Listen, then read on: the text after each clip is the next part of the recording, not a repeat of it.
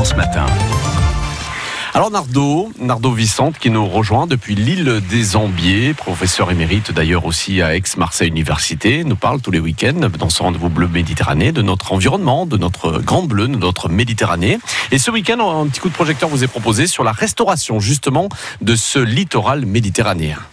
En Méditerranée, de nombreux petits fonds côtiers situés entre 0 et 20 mètres de profondeur ont été détruits par les aménagements du littoral, endiguage, plateformes, ports gagnés sur la mer.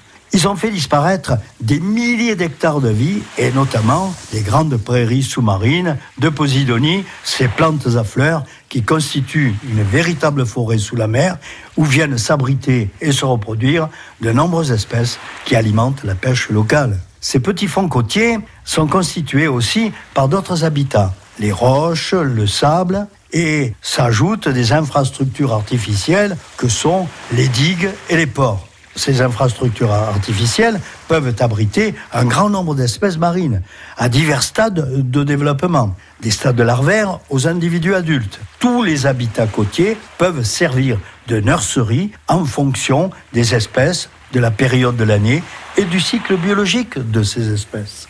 Alors Nardo, comment se, se déroule le cycle de vie dans ces habitats côtiers? Chez les diverses espèces de poissons côtiers, le cycle de vie comprend plusieurs phases, chacune ayant ses propres caractéristiques. À chacune de ces phases, il se manifeste une certaine mortalité qui est accentuée par les activités humaines. Ainsi, par exemple, pour un million d'œufs produits par une femelle de dorade, un seul donnera un alevin qui pourra atteindre le stade adulte. Les premiers stades de la vie sont les stades les plus critiques et les moins bien connus. Ce sont eux qui vont faire les frais des activités littorales et de la pression anthropique. Il est donc de la plus haute importance de restaurer ces petits fonds côtiers.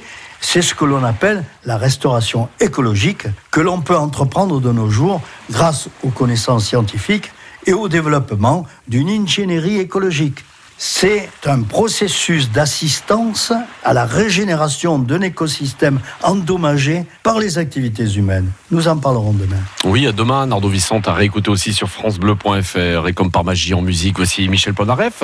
Bleu comme la Méditerranée, on vous offre justement, regardez cette grande bleue, tous les bateaux, tous les oiseaux.